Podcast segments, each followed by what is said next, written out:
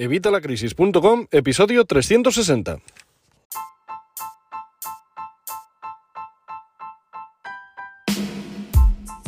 Hola, buenos días, buenas tardes o buenas noches. Soy Javier Fuentes de Vitalacrisis.com. Bienvenido una semana más, bienvenido un miércoles más y bienvenido un día más a Vitalacrisis.com. Hoy es miércoles, son las 8 de la mañana, si todo ha ido bien. Así que bueno, estás escuchando el nuevo episodio, el 360, en el que dejamos un poquito de lado las entrevistas que hemos tenido en los últimos episodios y vamos a hablar un poco de la declaración de la renta. Y es que, bueno, la declaración de la renta tiene sus peculiaridades. Hemos visto algunos consejos que nos dio Enrique García cuando hablábamos con él en la entrevista con Down, pero hay cosas que, bueno, pues que son recurrentes todos los años y que siempre me llegan preguntas, así que bueno, voy a intentar responderlas todas este episodio. Pero antes, como siempre, ya sabes, evitalacrisis.com, cursos y recursos de educación financiera y finanzas personales, donde vas a encontrar todo lo necesario para mejorar tu economía familiar, para mejorar tus ingresos, tu salud financiera, para empezar a ahorrar, para empezar a invertir. Recuerdo que hemos sacado la clase de administración del dinero, la tienes ya disponible en evitalacrisis.com, así que no te lo pierdas son 12 euros al mes, apúntate hoy mismo. Recuerda que son los únicos cursos que se pagan solos, porque si haces todo lo que yo te recomiendo en los cursos, vas a generar, vas a ahorrar y vas a ganar mucho más que estos 12 euros. Bueno, como decía, vamos con el tema del día y es el tema de la declaración de la renta. Lo hablamos ya con Enrique García y es que eh, el tema de renta web es muy bonito, es súper fácil o súper difícil. Lo puedes hacer súper fácil como si entras y confirmas el borrador, ya está, tan sencillo como eso. Pero lo que pasa es que ahí se nos pierden muchas de las deducciones, se nos pierden algunos conceptos que podrían hacernos que nos devolviera Hacienda o al menos que tuviéramos que pagar menos. Bueno, pues siempre tenemos que confirmar el borrador, pero hay que comprobar que esté metido todo. Por ejemplo, una de las cosas que nunca se suele meter es el tema de las guarderías o es el tema de los sindicatos, los colegios profesionales. Todo eso al final siempre lo tienes que meter a mano, así que si tú confirmas el borrador, al final estás palmando dinero. Pero no pasa nada, porque también tenemos cuatro años, igual que tienen ellos cuatro años para reclamar, nosotros también tenemos cuatro años para añadir una nueva ventaja que habíamos perdido en esos años anteriores, es decir, que no la habíamos incluido. Así que si este año te has dado cuenta de alguna ventaja que tenías, alguna deducción que no has metido en los años anteriores y tenías derecho a ello, pues tienes cuatro años para poder presentar tu declaración y cobrar por esta deducción. Y te he hablado antes de lo fácil que es presentar la declaración a través de renta web si solo queremos confirmar el borrador. Pero ¿y si queremos hacer todo esto, meter todos estos datos, meter todo lo de los colegios profesionales, lo de los sindicatos, lo de la guardería de los niños, los libros del colegio? Si queremos meter todo eso en nuestra declaración de la renta a través de renta web, nos vamos a morir, vamos hay 100.000 casillas, no sabes dónde lo tienes que meter y tú lo vas a hacer con tu mejor intención y lo vas a meter donde crees que debe ir, pero generalmente no va a ser así, te vas a equivocar seguramente porque hay 100.000 casillas. Aparte está el tema de que, bueno, mucha gente me dice, ay, he presentado la declaración, pero luego después me he dado cuenta al mes, a los dos meses, a los dos días, a las dos horas, que tenía que haber metido una cosa y no la he metido, ya sea para beneficiarte a ti o para beneficiar a Hacienda. Bueno, si es para beneficiar a Hacienda, pero bueno, ya sabéis que a Hacienda nunca hay que mentirle. Otra cosa es que le digas todo lo que ellos quieren saber pero lo que no puedes hacer nunca es mentirle. Pero sobre todo cuando te beneficia a ti, pues claro, eso hay que presentarlo, hay que volver a presentar la declaración y que esta deducción se tenga en cuenta. Y la duda es, ¿y entonces cómo lo hago? Si yo ya he presentado mi declaración, si ya la he presentado, ya está sellada y tal, ¿cómo hago para que me metan esta nueva deducción? Bueno, pues es tan simple como hacer otra nueva declaración, como si la hicieras de cero. Al final la que tendrían en cuenta sería la de la fecha posterior, la de la última fecha, con lo cual simplemente es presentar otra declaración. Otra cosa que mucha gente duda es a la hora de pagar o a la hora de recibir el dinero. Bueno, pues a la hora de recibir el dinero es fácil, tienes que poner tu cuenta bancaria y ya está.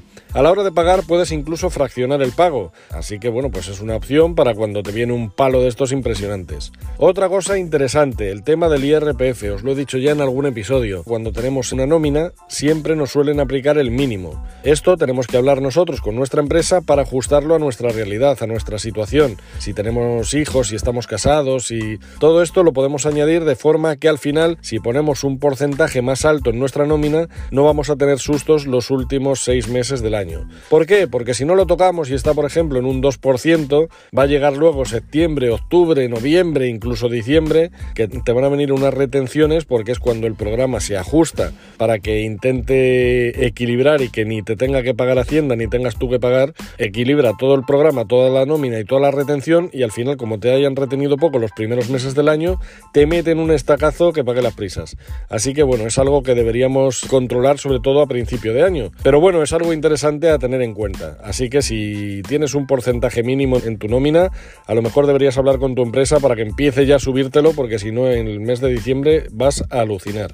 Luego está el tema de Hacienda y las criptomonedas. Lo he hablado también en uno de los vídeos que he subido a TikTok, a YouTube y a Instagram, y es el aviso CRI 0001.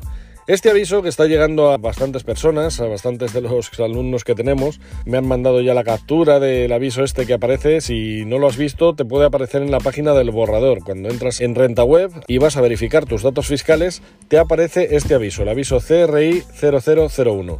Este aviso lo que viene a decirte es que tú has podido tener movimientos en criptomonedas y que tendrías que declararlos. La mayoría de los alumnos que me han contactado me dicen que, madre mía, Hacienda ya me tiene fichado, saben exactamente qué he hecho con las criptomonedas, tengo que declarar todo porque si no me van a meter un palo. Bueno, a ver, de momento no es cierto. De momento no es cierto porque el modelo que tienen para los exchanges españoles, por ejemplo, todavía no ha salido, así que ni siquiera los exchanges españoles están informando a Hacienda de los movimientos, cosa que en un futuro sí va a pasar. Pero ahora mismo no es el caso, así que lo único que Hacienda sabe o cree saber ellos lo que pueden saber es que tú has tenido un movimiento desde tu cuenta bancaria, una cuenta bancaria que está identificada a tu nombre o que está por lo menos que saben que es tuya, que has tenido un movimiento de esa cuenta a una cuenta de un exchange o de una empresa que trabaje con criptomonedas. ¿Esto quiere decir que tú hayas comprado criptomonedas? Pues no tiene por qué. Tú a lo mejor has metido ahí el dinero porque pensabas hacerlo, luego ha tenido una subida o una bajada y no lo has hecho al final. Así que ellos simplemente saben que tú has metido dinero ahí. Ahora, ¿cuándo tenemos que declarar el tema de las criptomonedas? Bueno, pues si tú, por ejemplo, has comprado, imagínate que llevas comprando criptomonedas desde, yo qué sé, 2017 y estaba a 2.000 euros y ahora está a 40.000. ¿Tengo que declarar? Bueno, pues si no has vendido, no. ¿Para qué vas a declarar? No tienes que declarar nada porque no has tenido ninguna ganancia ni ninguna pérdida. Así que no tienes que declarar. Son ganancias virtuales. Por mucho que tú lo compraras a 2.000 y ahora esté a 40.000, no tienes que declarar nada porque no has vendido, no has ejecutado esa opción. Así que esas ganancias serían virtuales. Y lo mismo pasaría si estás en pérdida. Si tú no has vendido, no tienes nada que declarar. Otra cosa es que tú ya hayas vendido y hayas obtenido un beneficio. En ese caso sí, sí deberías declarar. Deberías declarar esas ganancias y deberías declarar esas pérdidas las ganancias para, bueno, pues pagar impuestos por ella y las pérdidas para compensar. Así que ahí sí deberías hacerlo. ¿Por qué? Porque, como te digo, todavía no ha salido ese modelo, pero al final acabará saliendo. Y como vean algún movimiento que tú no hayas justificado, pues ahí sí puedes tener problemas. Pero si, por ejemplo, solo has comprado, si estás en modo holder, ahí no tienes nada que declarar todavía. De cualquier forma, y para evitarte problemas, pues yo te recomiendo que utilices una aplicación. Ya te lo he dicho más de una vez, hemos hablado el año pasado de TaxDown, como te decía hace unos días, entrevistamos a Enrique García. Y es que yo te recomiendo TaxDown porque es hiper fácil, súper sencillo, porque son preguntas preguntas muy claras y encima no tratan de estafarte. Tú solo tienes que responder cuatro preguntas muy sencillitas y ya está. Con eso te sale la declaración y te sale totalmente gratis.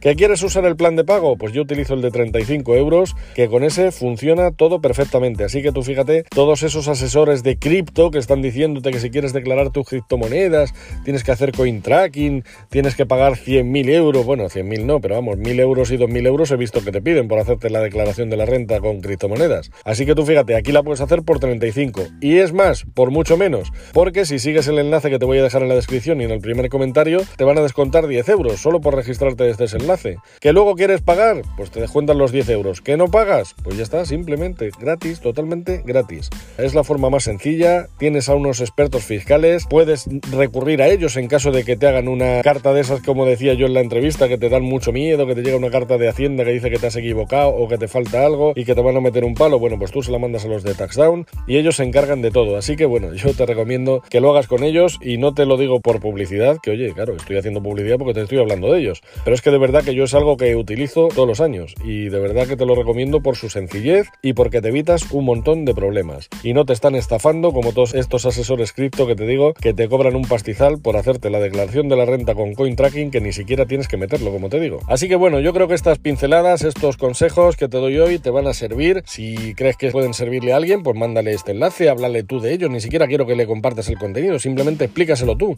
Y así veremos cómo vamos a mejorar nuestra educación financiera, porque es que el tema de Hacienda ya es algo de notas. Y en la educación financiera en España somos una ruina, no te cuento ya en el tema de Hacienda, en el tema de la fiscalidad. Así que si crees que todo esto que te he dicho aquí o alguna cosa puede ayudar a algún familiar cercano tuyo, algún amigo, pues comparte este contenido. Muchísimas gracias por vuestras opiniones de 5 estrellas en Apple Podcast, muchísimas gracias por vuestras opiniones de 5 estrellas en Spotify. Si no me has dado 5 estrellas en Spotify, ve ahora mismo y dale 5 estrellas ahí en Spotify, en la aplicación, desde el móvil. Y muchísimas gracias por vuestros me gusta y comentarios en iVoox, en YouTube, en todos los sitios, en el blog. Por supuesto, por estar suscritos a los cursos de vitalacrisis.com. Y nada más, muchísimas gracias por estar aquí un miércoles más. Nosotros nos escuchamos como siempre el miércoles que viene a las 8 de la mañana y hasta entonces que tengas una feliz semana.